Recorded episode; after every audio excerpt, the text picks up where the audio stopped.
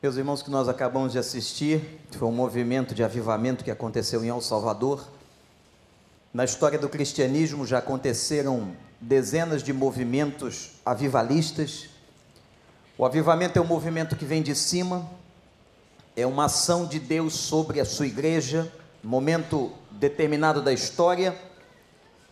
E quando Deus age com esse poder avivalista, as coisas começam a acontecer não apenas dentro de uma igreja local, mas até mesmo em um país. O que aconteceu em El Salvador no início do milênio foi algo extraordinário, comandado por um homem de Deus, por um líder chamado Mário Vegas, que quinta-feira vai estar aqui.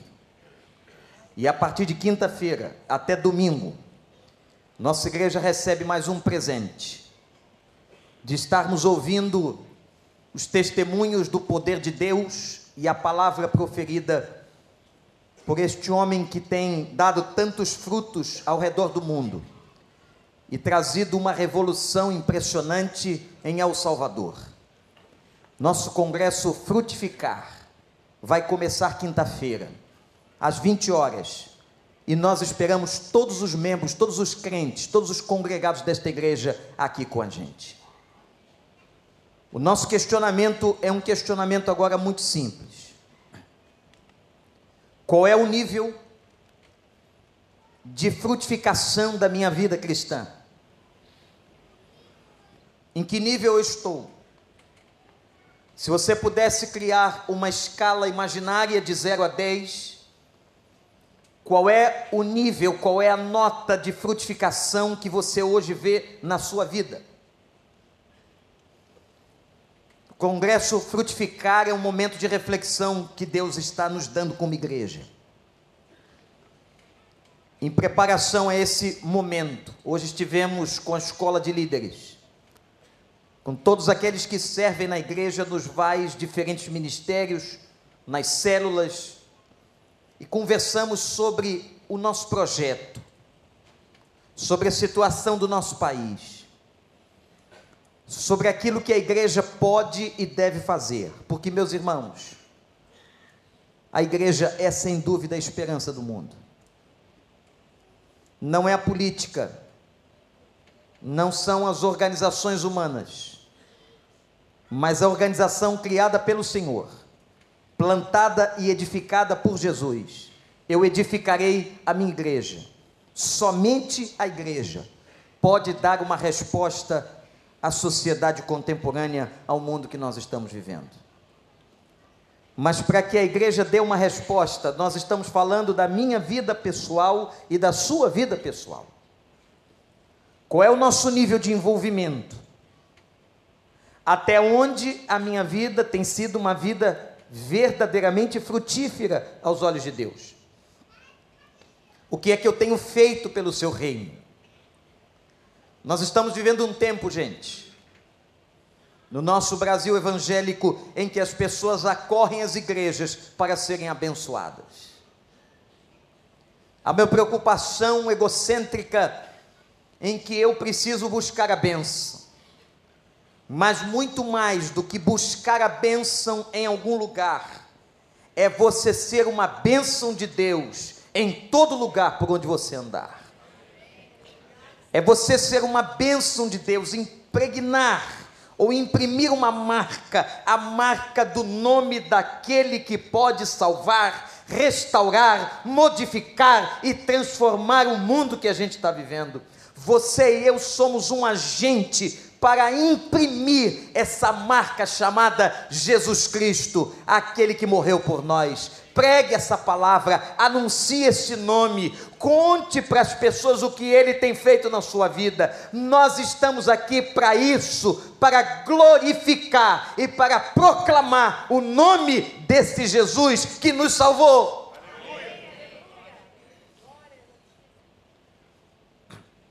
Evangelho de João é um evangelho muito excêntrico, diferente dos outros três capítulo 13 do Evangelho de João. Jesus estava com os discípulos e o ambiente mudou. Quero que você acompanhe o raciocínio. No capítulo 13 do Evangelho de João, o ambiente mudou. Primeiro, porque Jesus anuncia que um deles, um dos doze, iria traí-lo. Causou um mal-estar entre os discípulos. Quem será o traidor? Um outro motivo pelo qual mudou o ambiente foi porque ele anuncia a Pedro de maneira direta que Pedro iria traí-lo, iria negá-lo. Naquele momento, diante dos doze, Jesus está anunciando que dois dos seus discípulos, que com ele passaram três anos, um iria traí-lo diretamente e o outro negar o seu nome. O ambiente muda. O ambiente fica tenso.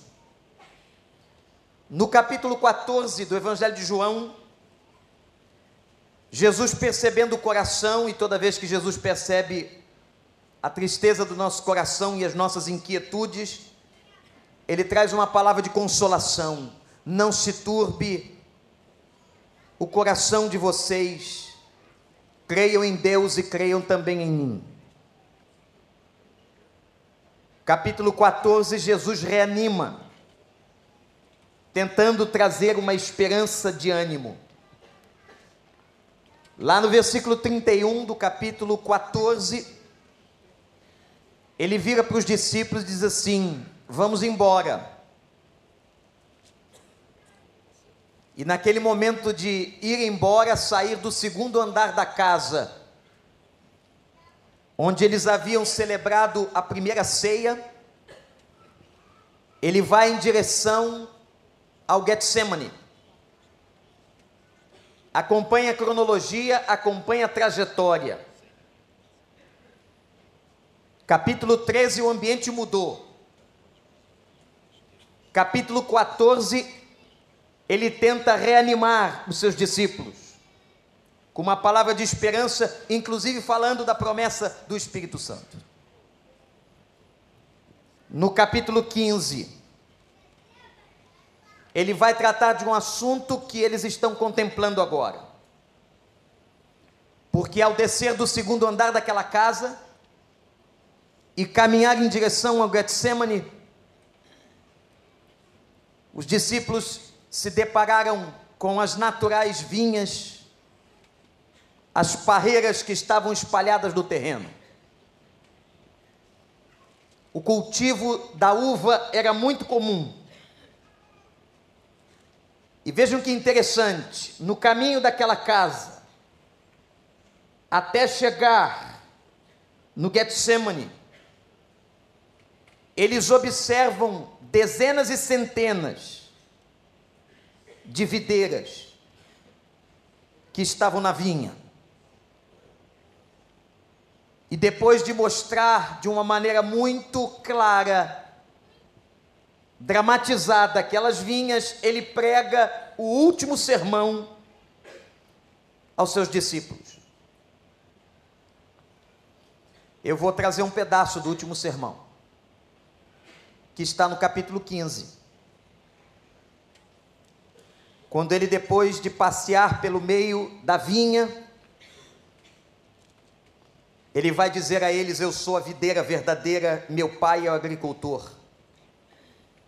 E todo ramo que estando em mim não dá fruto, ele corta, e todo que dá fruto, ele poda, para que dê mais fruto ainda.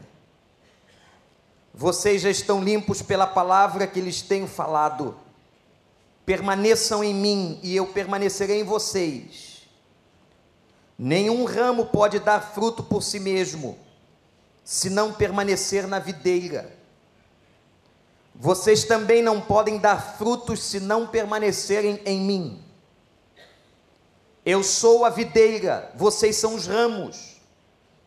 Se alguém permanecer em mim e eu nele, esse dará muito fruto, pois sem mim vocês não podem fazer coisa alguma. Se alguém não permanecer em mim, será como o ramo que é jogado fora e seca. Tais ramos são apanhados e lançados no fogo e queimados. Se vocês permanecerem em mim, as minhas palavras permanecerem em vocês, pedirão o que quiserem e lhes será concedido. Meu Pai é glorificado pelo fato de vocês darem muito fruto, e assim serão os meus discípulos. Como o Pai me amou, assim eu os amei. Permaneçam no meu amor. Se vocês obedecerem os meus mandamentos, permanecerão no meu amor.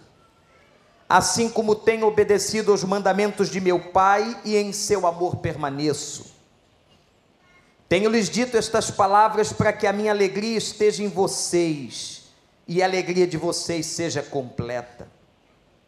O meu mandamento é este: amem-se uns aos outros como eu os amei. Ninguém tem maior amor do que aquele que dá a sua vida pelos seus amigos. Vocês serão os meus amigos se fizerem o que eu lhes ordeno. Já não os chamo servos, porque o servo não sabe o que o seu senhor faz.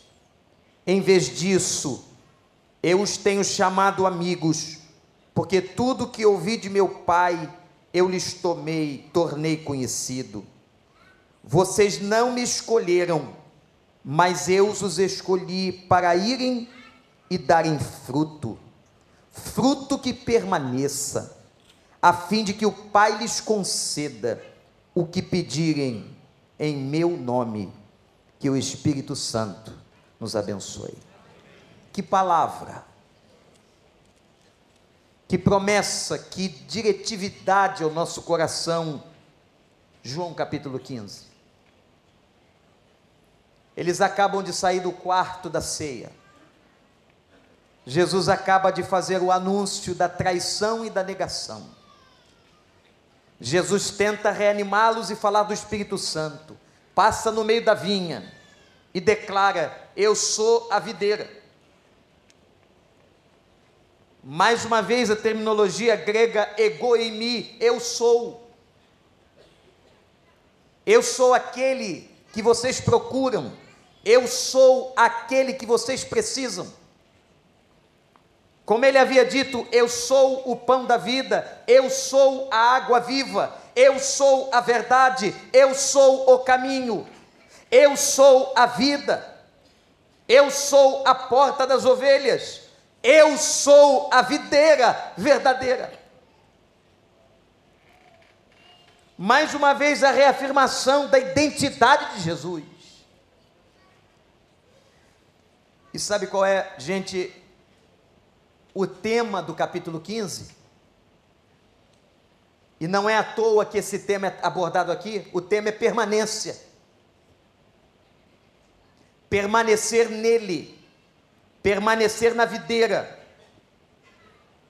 E por que, que ele está falando disso? Por causa do capítulo 13.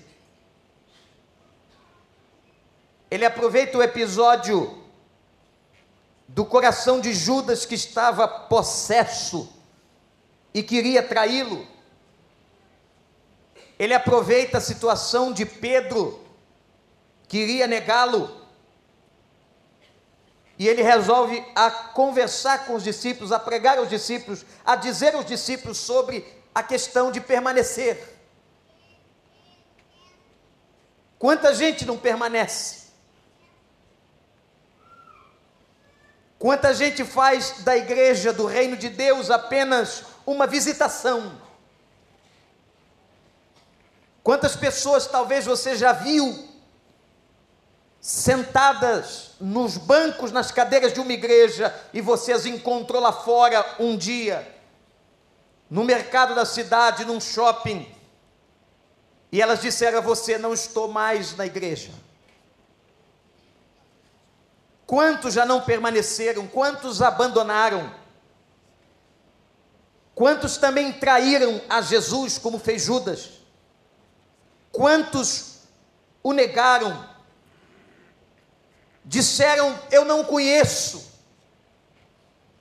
Eu me lembro uns anos atrás, quando eu mesmo fazia o trabalho de ligar aos novos convertidos, logo no dia seguinte do domingo, na segunda-feira, e eu me lembro claramente que uma pessoa veio à frente aos prantos no domingo à noite aceitando e dizendo aceitar Jesus como Salvador. Na segunda-feira eu liguei para aquela pessoa para animá-la e dizer a ela que nós agora estávamos prontos a cuidar dela e começar o processo discipular. E ela disse assim: Pastor, não me ligue mais. O que aconteceu ontem à noite na sua igreja foi um engano. Eu estava talvez emocionada, não sei onde estava com a cabeça, mas eu não quero nada com Jesus. Eu não quero nada com a igreja. E por favor, não utilize mais o telefone, o meu telefone, para ligar para mim. Essa foi rápido demais, não é? Não durou nem 24 horas. Mas tem outros que ficam alguns anos e também não permanecem. Tem pessoas que vêm aqui à frente em profunda emoção, tocadas pelo poder maravilhoso da música ou da pregação comovente do Evangelho. Elas vêm aqui, ou elas confessam nas suas células, nos lugares onde elas estão, mas não permanecem, não continuam. Algumas delas até chegam ao batismo, como nós vamos ver hoje à noite pessoas sendo batizadas, que isso jamais aconteça a essas pessoas que hoje à noite serão imersas em obediência às águas do batismo, mas quantos chegaram até o batismo e abandonaram a fé? Não permaneceram. E o que o Senhor está tratando aqui, no momento de despedida dele, no momento em que ele sabe que mais algumas horas ele seria preso no jardim das oliveiras, seria levado à cruz, morreria e ao terceiro dia ressuscitaria, mas era a sua última pregação. E como se numa voz de clamor e súplica, o que ele está dizendo aos discípulos é: permaneçam firmes, permaneçam em mim, discípulos, permaneçam. Meu irmão, minha irmã que veio aqui hoje de manhã, permaneça. Existem alguns segredos e algumas vitórias da permanência. Eu quero mencionar agora três realidades sobre o permanecer. Somente três. Primeira, é a permanência que gera intimidade. O que gera intimidade com Deus não é o fato de você apenas vir aos cultos. O que gera essa intimidade com Deus não é o fato de você ter comprado na nossa livraria Palavra algumas Bíblias, diferentes versões. O que gera intimidade com Deus não é o fato de você saber saber orar ou repetir uma ordem lógica de oração. Não. O que vai gerar intimidade com Deus na minha e na sua vida espiritual é se nós permanecermos conectados e ligados ao tronco, à videira verdadeira que é Jesus Cristo. Isso é entrelaçamento, isso é profundidade por isso ele usa a imagem de uma árvore, de galhos conectados ao caule, numa coisa simbiótica, íntima, inseparável. Irmãos, irmãos, a vida cristã é isso. A vida cristã ela nasce e ela surge da intimidade e da conexão com Deus. Quando Jesus chegou na casa de Marta, E ela começa a arrumar a casa, fazer o bolo para o café da tarde, preparar o ambiente e se preocupar com a arrumação, como toda mulher, para apresentar sua casa bonita à visita ilustre que havia chegado. Ela começa andando pela casa, indo aos cômodos, fazendo as coisas, mas a sua irmã Maria faz uma opção em sentar aos pés de Jesus e começar a beber e a ouvir aquilo que ele tinha a dizer. Que oportunidade raríssima, que oportunidade extraordinária. Agora Jesus está dentro da minha casa, eu me sento aos pés dele e a única coisa que ela quis era ouvir e se deliciar com aquilo que ele tinha para dizer. A outra irmã ficou incomodada mas eu estou arrumando essa casa aqui sozinha. Você já se sentiu assim, mulher? Tem uma irmã meio inútil em casa, alguém que não está te ajudando, e você está arrumando para lá e para cá, e ela sentada vendo televisão? Hum? Que iniquidade é essa? Você continua pegando na vassoura, mas agora com um pouco de ira. Varrendo o chão, sim, mas com um pouco de raiva. E foi isso que aconteceu com Marta. E Marta não estava bem, e Marta começou a ficar tensa. Eu estou arrumando esse negócio sozinho, estou fazendo aqui o bolo, e minha irmã está ali sentada no maior papo com Jesus. E ela chega, toma coragem de indagar e dizer: Senhor, não vai fazer alguma coisa? Como se ela estivesse dizendo a Cristo: não está percebendo nada, o Senhor não está conectado como devia estar. Porque olha, eu trabalhando essa manhã toda, arrumando as coisas, fazendo o lanchinho, e Maria sentada aos teus pés, apenas ouvindo, o Senhor não vai dizer para ela, a gente está sempre mandando alguém dizer para o outro para dizer alguma coisa. Por que, que a gente não diz? Diz para ela então que se levante, pegue a vassoura e me ajude. A resposta de Jesus para Marta é interessantíssima ele usa uma expressão que no grego significa ansiedade. Ele diz assim: Marta, Marta, você está meriminate, você está ansiosa demais. A tradução para a palavra ansiedade pode ser também preocupada com outras coisas. Marta, você está muito preocupada. Você está preocupada com a vassoura, você está preocupada com a casa, está preocupada com o pó, está preocupada com a arrumação estética, está preocupada com o lanchinho. Marta, como você está preocupada, como você está ocupada previamente com outras coisas. Mas, Marta, a tua irmã Maria que sentou aqui, escolheu a melhor parte, Marta. E quem escolhe essa parte, essa parte dela não lhe será tirada, Marta porque a coisa melhor dessa vida não é viver um ativismo louco de lá para cá. A melhor coisa e a mais prazerosa na existência de uma pessoa é sentar aos meus pés e curtir comigo um momento de conexão, de intimidade, é falar comigo e me ouvir. Marta, Marta, Maria escolheu a parte melhor. Louvado seja o nome do Senhor. Qual é a parte que você está escutando ou escolhendo? O que você prefere fazer? Qual é o seu ativismo cada vez maior, cada vez mais louco? Cada vez querendo ganhar mais, cada vez querendo fazer mais. E o mais importante é fechar a porta do quarto, é sentar do lado dele sozinho em secreto, é se ajoelhar. Como tive uma experiência com Deus às 5 horas da manhã,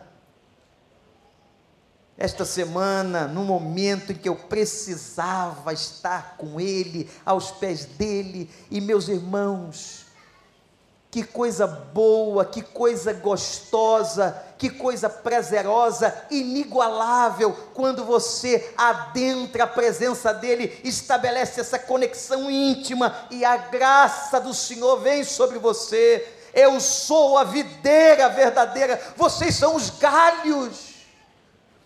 estejam conectados, é essa conexão que gera intimidade. Por isso que ele diz assim: aquilo que vocês vão pedir, eu vou atender. Sabe por quê? Porque só vai pedir na certa. Quando a gente conhece a Deus, quando a gente está em sintonia com intimidade, é como um casal sintonizado. Você não pede ao seu cônjuge aquilo que você sabe que ele não pode te dar ou não vai fazer. Mas como você o conhece, você conhece a sua extensão, a sua capacidade, você sabe o que você pode pedir. Quando nós temos intimidade com Deus, nós não pedimos o que é errado ou aquilo que Ele não nos dará. A intimidade nos leva a um grau tal de conhecimento do coração de Deus que eu passo até a pedir aquilo que eu sei que é da Sua vontade. Eu peço assertivamente, eu peço corretamente, eu peço sem medo de errar, na certeza que a graça vem, porque a minha intimidade é tão grande que eu consigo ler o coração de meu Pai. Como é bom você ler o coração do Pai. E você lê o coração do Pai num nível em que você não tem dúvidas, que você não titubeia, em que você está na sala de audiência com Ele, intimamente, e Ele conhece você. Aqueles que experimentam permanecer na videira têm uma intimidade, uma conexão descritível. E começam a gerar frutos. Você quer ver? Tem muita coisa que está faltando na nossa vida. Dá uma olhadinha comigo na palavra de Deus, na carta de Paulo aos Gálatas. Capítulo 5. Eu não sei o que está faltando na sua vida, não, mas eu sei que o texto diz que quando nós mantemos conexão íntima, quando nós permanecemos na videira,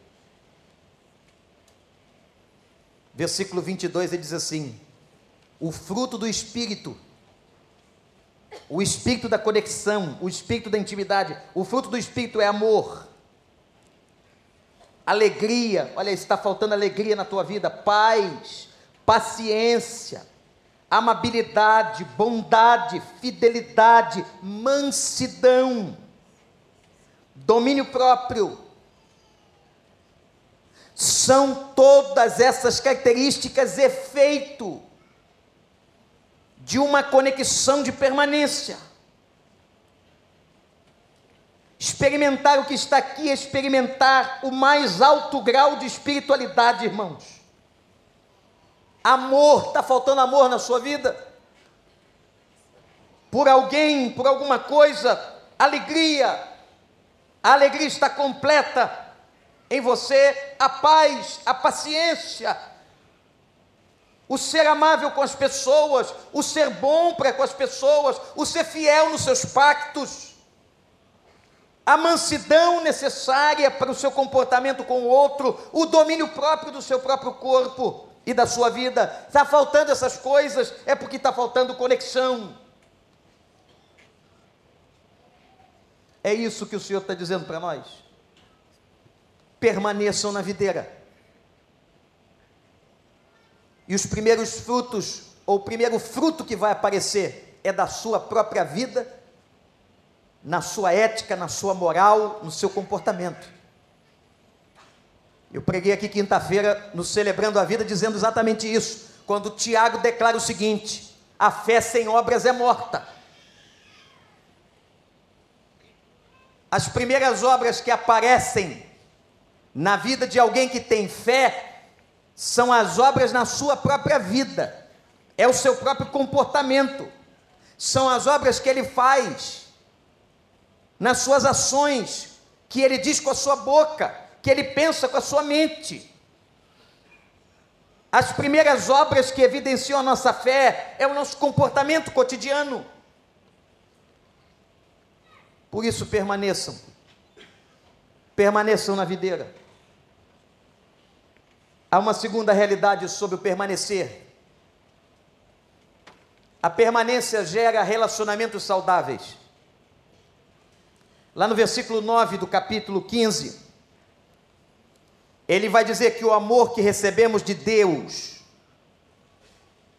o amor de Deus em nós e o amor que nós conhecemos de Deus, vai extrapolar as nossas relações. Irmãos, a igreja é uma organização relacional. E Jesus criou uma organização relacional porque nós somos relacionais. Eu sou relacional, você é relacional. Nós precisamos nos relacionarmos. E há uma palavra aqui no texto de João 15 que diz que a alegria se completa nas nossas relações. Triste é uma pessoa que não tem bons relacionamentos. Triste é uma pessoa que não tem amigos de muitos anos. Triste é uma pessoa que não encontra no meio do povo de Deus alguém com quem se identifique e se relacione. A igreja é uma organização fundada por Deus de base relacional. É aqui que nós, ou nas células que nós nos olhamos, nós nos tocamos, nós compartilhamos uns com os outros a gente pode orar por uma pessoa que está se sentindo mal, que está passando uma crise, passando um luto. Essa pessoa pode orar por você e a gente troca. E a gente começa a entender o significado do que é ser corpo de Cristo. Do que, que significa eu ser parte desse corpo, você ser outra parte desse corpo, e nós nos complementarmos, e nós estarmos juntos e nós nos edificarmos mutuamente e nós ministrarmos uns aos outros. Essa pessoa que está ao seu lado, que você não conhece talvez, que certamente também, se for crente, recebeu o Espírito Santo, que faz parte da mesma videira, essa pessoa é seu irmão, parte da sua família, com quem você tem uma relação, ainda que você não fale com ele, o mesmo sangue que te salvou, salvou a Ele. O mesmo Cristo que te ama, ama a Ele.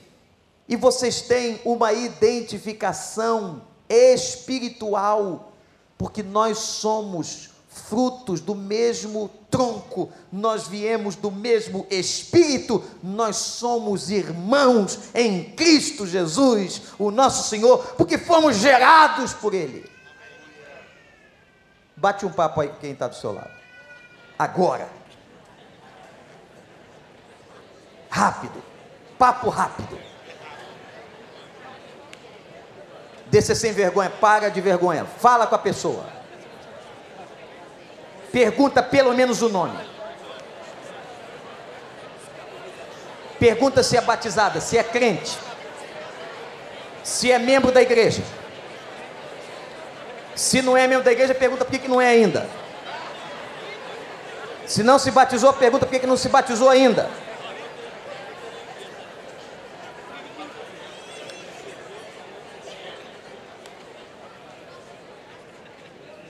Isso é só uma pequena amostragem.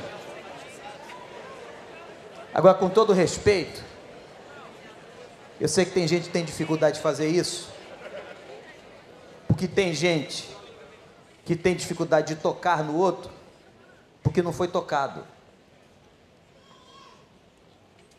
Porque quando muita gente aqui era novinha, era difícil um menino dar um beijo num pai.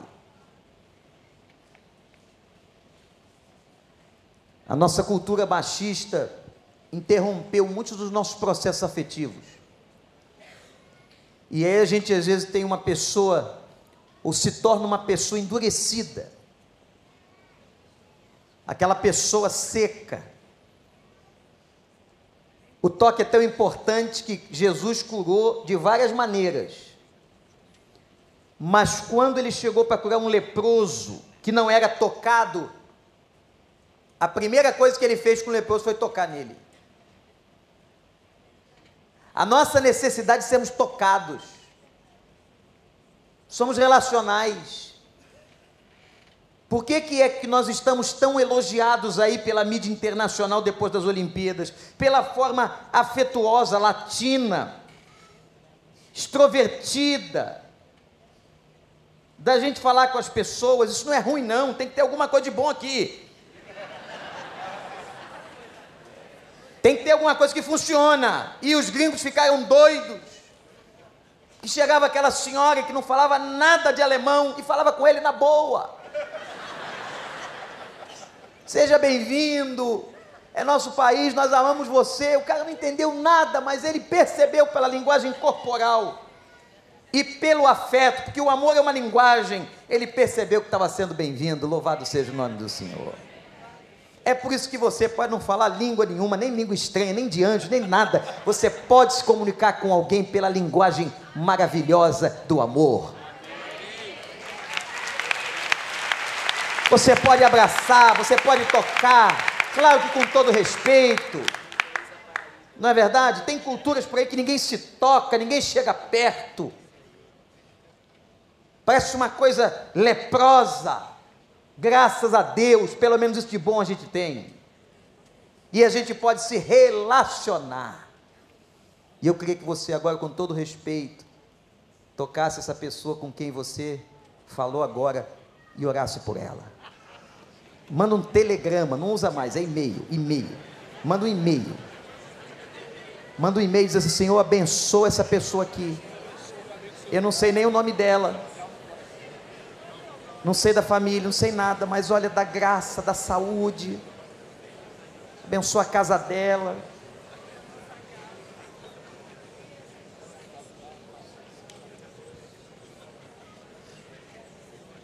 Amém.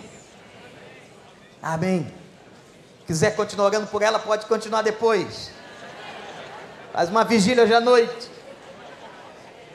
Se você está conectado na videira, você vai aprender esse amor relacional. Você vai aprender que igreja é mais do que nós nos sentarmos juntos num templo é mais do que nós sabermos o nome, do que chamarmos o outro de irmão, é nós nos entrelaçarmos, porque somos galhos da mesma árvore. Aleluia! Nós somos filhos do mesmo Pai e gerados no mesmo Espírito. E sabe que a Bíblia diz? Diz o texto: tudo isso produz entre nós alegria do Espírito Santo. Alegria, eu tenho certeza que o Espírito do Senhor que passei aqui Hoje, nessa manhã, você pode ter entrado até afetado aqui, mas você está um pouquinho mais alegre, não está não? Você pode ter entrado aqui é um pouquinho triste, abatido, mas agora você está um pouquinho mais alegre. Sabe por causa de quê? Por causa da palavra da verdade, por causa do Espírito de Deus, por causa da presença das pessoas, por causa desse calor e dessa atmosfera. Que coisa boa a gente cultuar junto, a gente cantar junto. É, tem que ser muito ruim para perceber uma coisa diferente. O cara tem que estar muito mal com ele para não perceber que Deus está aqui hoje de manhã. Mas como eu sei que você está bem, que tem um fiozinho na sua vida, você está percebendo que o Senhor, o seu Espírito está entre nós. Isso aqui é a igreja do Senhor. E onde há o Espírito do Senhor, há liberdade, há alegria. É coisa boa, não é não, gente? E é por isso que a gente usa o humor, a alegria para falar e para comunicar esse evangelho, porque esse evangelho é boas novas, é notícia boa. Hoje nós temos uma notícia boa para a sua vida e para a sua família. Jesus é a videira, conecte-se nele e ele abençoará a tua casa e a tua história intimidade com Ele, permanência. Não vai embora, não, não desiste, não. Ah, pastor, mas eu soube de um irmão que cometeu um pecado terrível. E eu me afastei da igreja, Azaceu. Quem vai perder é você. Deixa o irmão para lá, entrega ele a Deus, pede para Deus cuidar e continua na tua jornada com Cristo Jesus. Ninguém te tira desse plumo, ninguém te tira desse caminho. Ele é o autor da nossa fé. Glória ao Senhor. Ele é o autor e o consumador. Foi ele que me salvou. Agora não é o outro. O Zé Ruela que vai fazer mal para mim. Não é Maria Chiquita que vai afetar minha fé. Deixa lá. E não julga, não. Entrega a Deus. Ora pela pessoa. Que Deus é especialista em cuidar de gente ruim como a gente. Para terminar. Quem permanece, experimenta intimidade. Quem permanece, experimenta relacionamento. Terceiro, quem permanece, gera fruto. Eu vou voltar à pergunta inicial. De uma escala de 0 a 10, você está frutificando quanto? Você pode mensurar, você pode dimensionar a tua vida frutífera. O que é fruto? Fruto é tudo aquilo que você faz e glorifica a Deus. Isso é fruto. Fruto que o Senhor se agrada é tudo que fazemos e glorifica a Deus. É o Evangelho transbordando Frutifique lá no seu trabalho, frutifique no seu condomínio, frutifique na sua escola, frutifique na sua universidade, frutifique. Deixa transbordar. Deixa esse evangelho sair. Jesus disse assim: sem mim, vocês não podem fazer nada. Sabe por que, que muita gente não faz nada? Que não tem a Ele. Porque se tivesse a ele, faria alguma coisa. Mas como não tem a ele, não faz nada, não pode fazer. Não pode fazer. Pessoas infrutíferas. Tem dois tipos de galho no texto. Agora preste atenção, porque aqui pode se cometer um erro doutrinário sério. E você achar até que as pessoas podem perder a salvação o que biblicamente, neotestariamente, não é possível. O primeiro tipo de galho é o galho improdutivo. O galho improdutivo é o galho que não produz fruto. É aquele galho que está ali na igreja, está no meio de todo mundo, mas você não vê fruto. Você não vê aquela vida frutificar. O texto que você tem nas suas mãos, da palavra, diz qual é a atitude que Deus faz, o que o agricultor faz. Jesus disse: Eu sou a videira, meu pai é o agricultor e vocês são os galhos. Está claro o cenário? Quem é a videira? Quem é a videira? Quem é o agricultor? É o pai. E quem são os galhos? Nós. Quem é o agricultor? É a mesma pessoa. O que a Bíblia diz que ele faz com galho que não frutifica? Aí o cara chega assim e diz assim: tá vendo, pastor? O cara perdeu a salvação. Não conhece a Bíblia. E prega doutrinas que prejudicam a si e aos outros. A palavra cortar no grego aqui é levantar.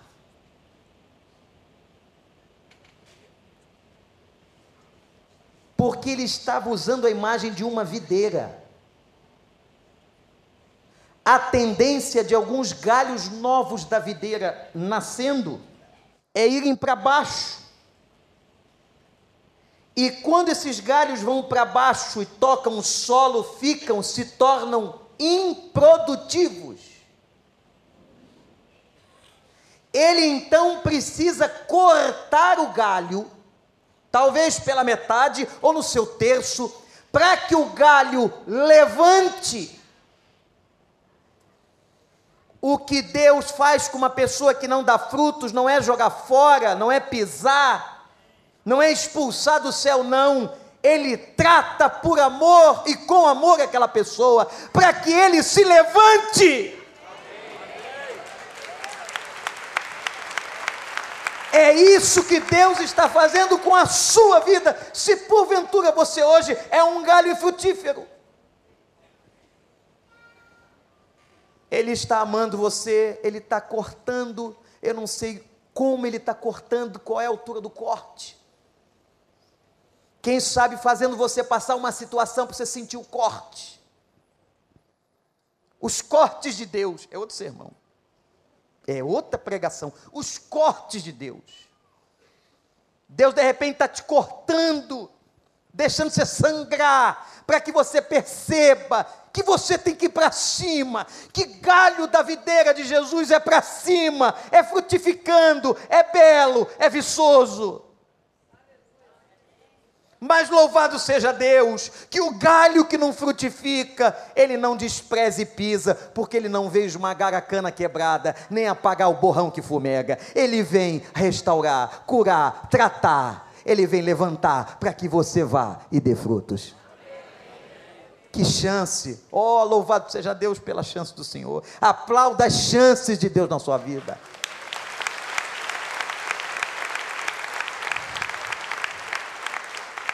O outro tipo de galho são os produtivos. Você pensa que ele faz o quê? O que, que ele diz que faz com um galho produtivo? O galho improdutivo ele corta. O galho produtivo ele poda. Vejam que os dois são alvos de tratamento. Podar é limpar para que dê ainda mais fruto. Olha que coisa interessante, que compromete todos nós aqui que somos mais velhos na fé.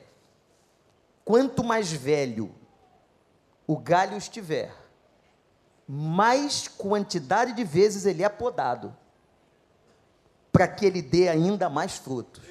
Isso é o seguinte, gente: galho velho tem que produzir muito. Galho velho tem que produzir muito. Você é galho velho?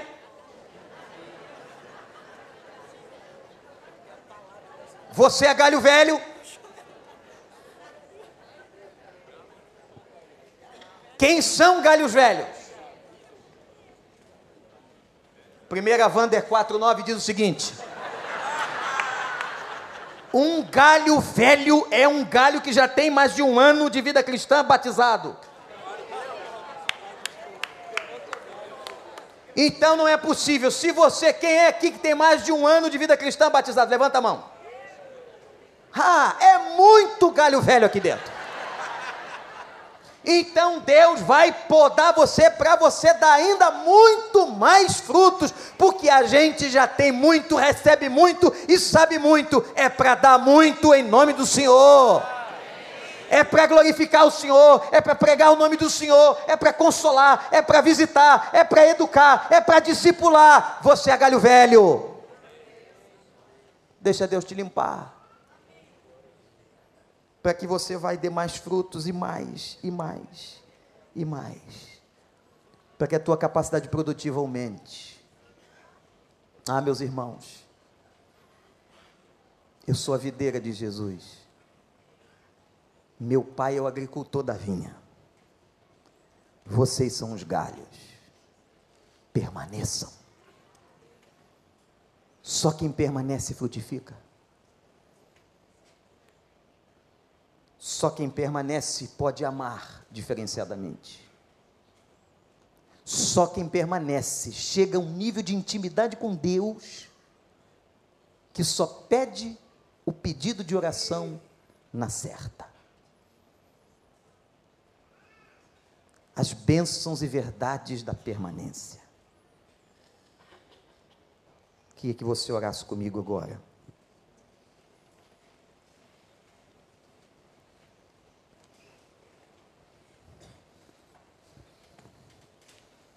Se você é galho velho,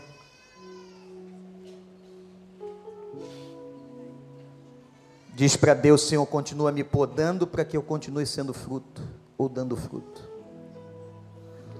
Eu quero fazer mais, mais, mais, mais, mais, mais. Eu quero fazer mais para o Senhor.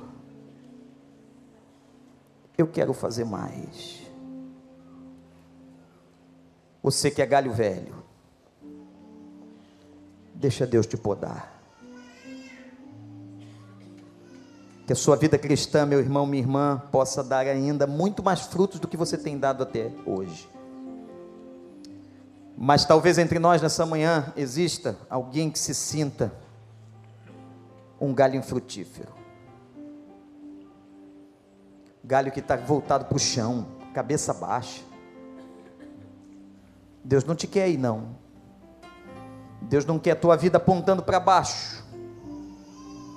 Deus quer te usar, Deus quer fazer de você bênção. Se nessa manhã, enquanto a gente canta o Senhor, você que está aí para baixo, infrutífero, quiser dizer para Ele, Pai, eu estou entendendo o corte, eu estou entendendo o corte, eu estou entendendo a dor que eu estou sentindo agora. O Senhor está falando comigo. O corte é para eu ir para cima. O corte é para eu começar a frutificar e fazer aquilo que o Senhor me chamou. Vamos adorar a Deus.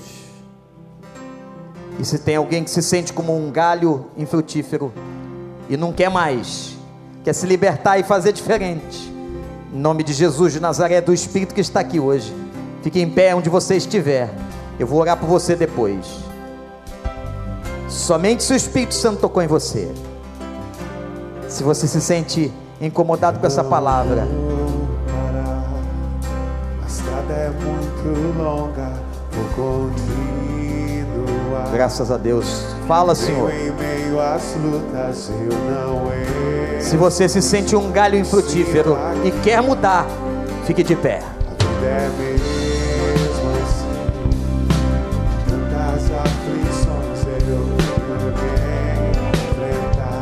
Isso é um momento sério.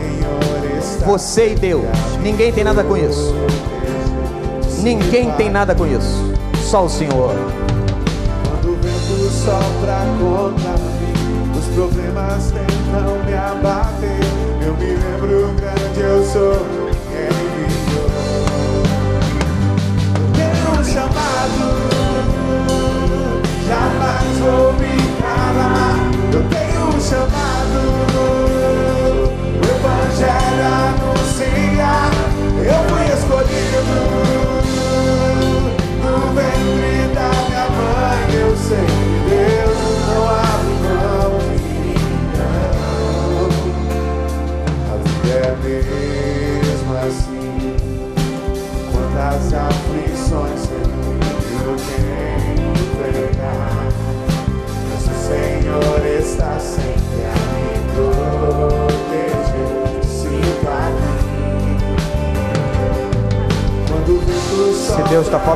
você,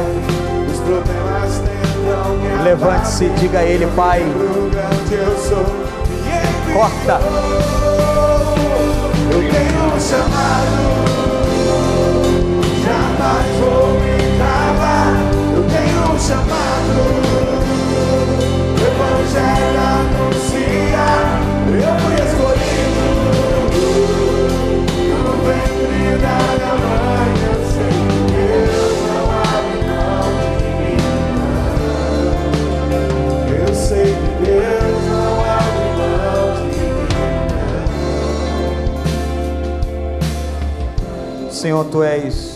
a videira verdadeira.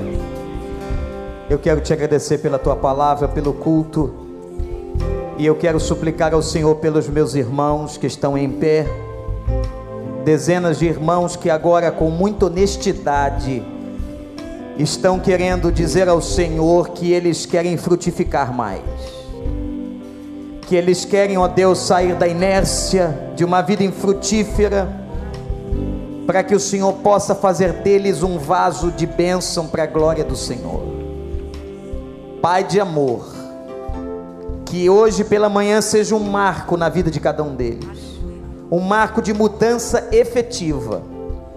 Que o Senhor transforme, que o Senhor abençoe e que essas pessoas que estão em pé, que também ligadas estão na videira, possam, a partir de hoje, Senhor, frutificar muito e muito para a glória do teu santo nome. Abençoa a conexão delas com o Senhor. Abençoa a vida relacional dessa igreja, Senhor. E derrama sobre nós a tua graça. Ó Deus, traz neste congresso frutificar na vida do Mário Vegas e de todos que estaremos aqui. Ó Deus, uma palavra de poder que mude o rumo desse país Meu Deus, meu Pai, abençoa o culto dessa tarde. Senhor, não deixa as pessoas ficarem sentadas mas que elas possam vir ou à tarde ou à noite cultuarem com teu povo, ouvirem a tua palavra e receberem mais do Senhor. Pai, desperta, enche a tua casa daqueles que precisam, traz o teu povo e faz a obra para que essa igreja frutifique cada vez mais para a honra e glória do teu nome. Há uma benção especial no culto das cinco, Senhor, e uma benção especial no culto das sete e que haja salvação ainda nessa casa, e que haja, Senhor, transformação, como houve aqui hoje de manhã, pela tua graça, em nome de Jesus. Amém.